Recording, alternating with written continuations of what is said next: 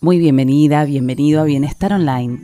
Soy Mari, profe de yoga antiguo, soy instructora de mindfulness, actriz, cantante, licenciada en comunicación, locutora nacional. Soy, como verás, una buscadora incansable.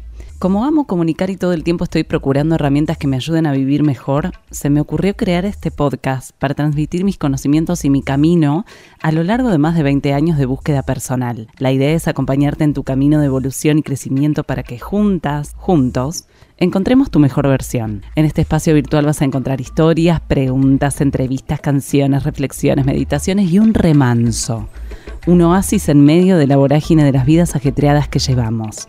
Hoy vamos a hablar sobre la glándula pineal y su importancia para el equilibrio del cuerpo, mente, alma y te voy a dejar unos tips para que empieces a activarla ya mismo. Así que si vos también buscas incorporar herramientas para empoderarte de tu bienestar, quédate que empezamos.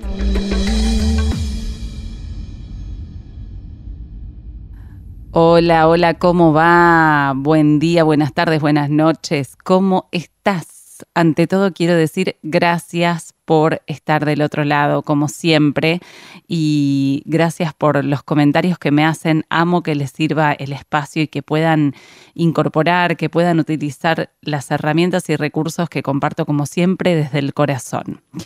Hoy quería traerte esta data sobre la maravillosa glándula pineal, bastante desconocida en general, pero que tiene tantas funciones y tanta preponderancia en nuestro organismo. La glándula pineal es una pequeña glándula endocrina que se encuentra en el cerebro y que produce melatonina, que es la hormona que regula los biorritmos del organismo tiene eh, forma de piña, eh, por eso su nombre, un tamaño de entre 5 y 8 milímetros, el tamaño de un grano de arroz o de una lenteja, para que te des una idea. Y a pesar de eso, de su pequeñez, recibe un inmenso flujo de sangre, casi la misma cantidad que nuestros riñones. Te darás cuenta entonces que a pesar de ser tan chiquitita, es una pieza fundamental de nuestro cerebro. Ella es la responsable de la producción de melatonina, como te decía, que afecta a la modulación de los patrones del sueño, tanto a los ritmos circadianos como estacionales. También es conocida como la hormona de la juventud porque elimina los radicales libres de nuestras células, es decir, es un antioxidante natural que retrasa el envejecimiento, además de portar un gran poder inmunológico frente a la mayoría de las enfermedades se dice que es la reguladora por excelencia, ya que todos los ciclos de nuestro cuerpo están controlados por la glándula pineal. Ciclo menstrual, ciclo de desarrollo sexual, el ciclo del sueño, la vigilia, entre otros. Su principal función a nivel fisiológico, como te decía, es la de la producción de melatonina. Esta hormona derivada de la serotonina modula nuestros patrones de vigilia y sueño y establece a su vez nuestra entrada a la pubertad. Así que la glándula pineal es muy importante para nuestro funcionamiento diario, cuando dormimos y cuando estamos despiertos, por ejemplo, y regula nuestro reloj biológico.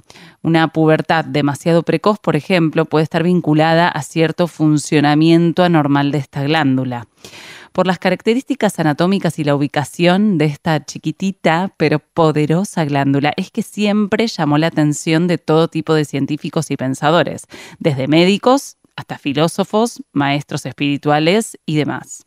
René Descartes, por ejemplo, fue, además de filósofo, un entusiasta estudiante de la neuroanatomía, de la neurofisiología, y en sus libros, por ejemplo, Tratado del Hombre y las Pasiones del Alma, eh, considera la glándula pineal como el principal asiento del alma él consideró al ser humano como dividido en dos sustancias.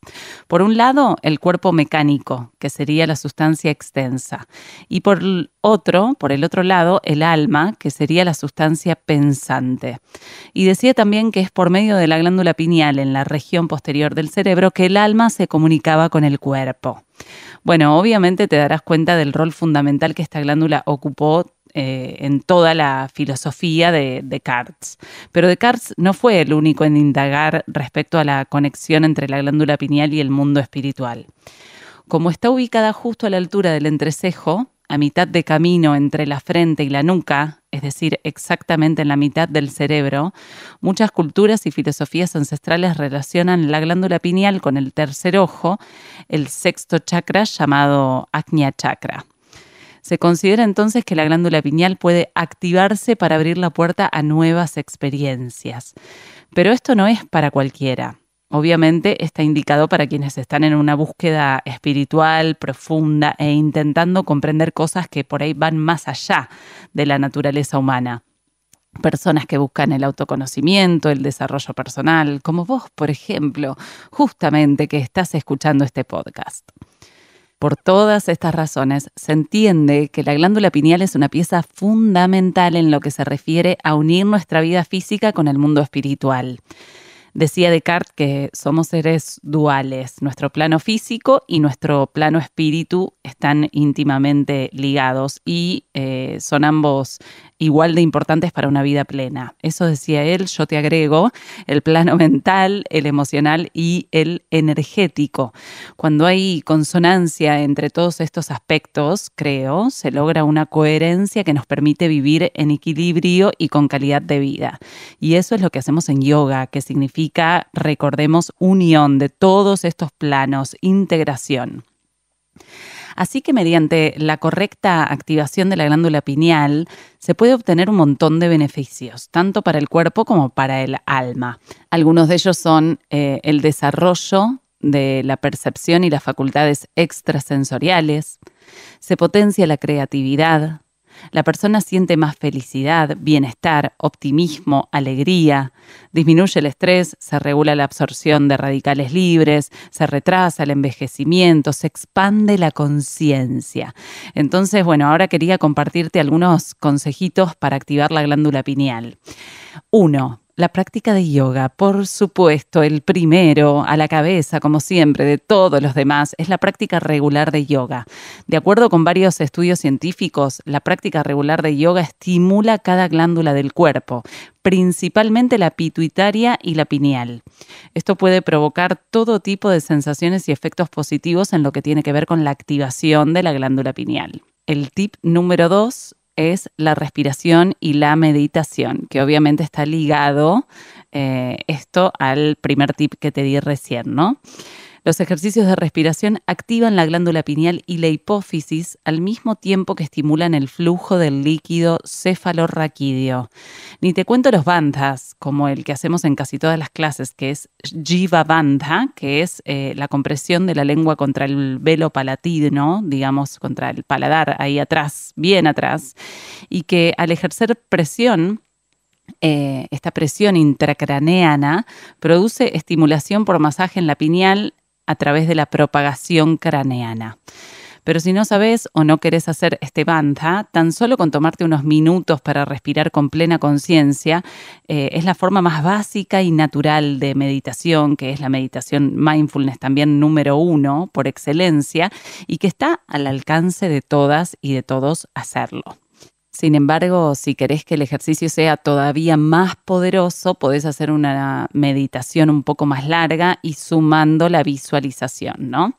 Para eso te recomiendo sentarte en comodidad, con la espalda recta, los ojos cerrados, primero llevando tu conciencia hacia la respiración, inspirás y exhalás y eventualmente pensá en la glándula pineal como si fuera un foco dentro de tu cerebro que tenés que encender.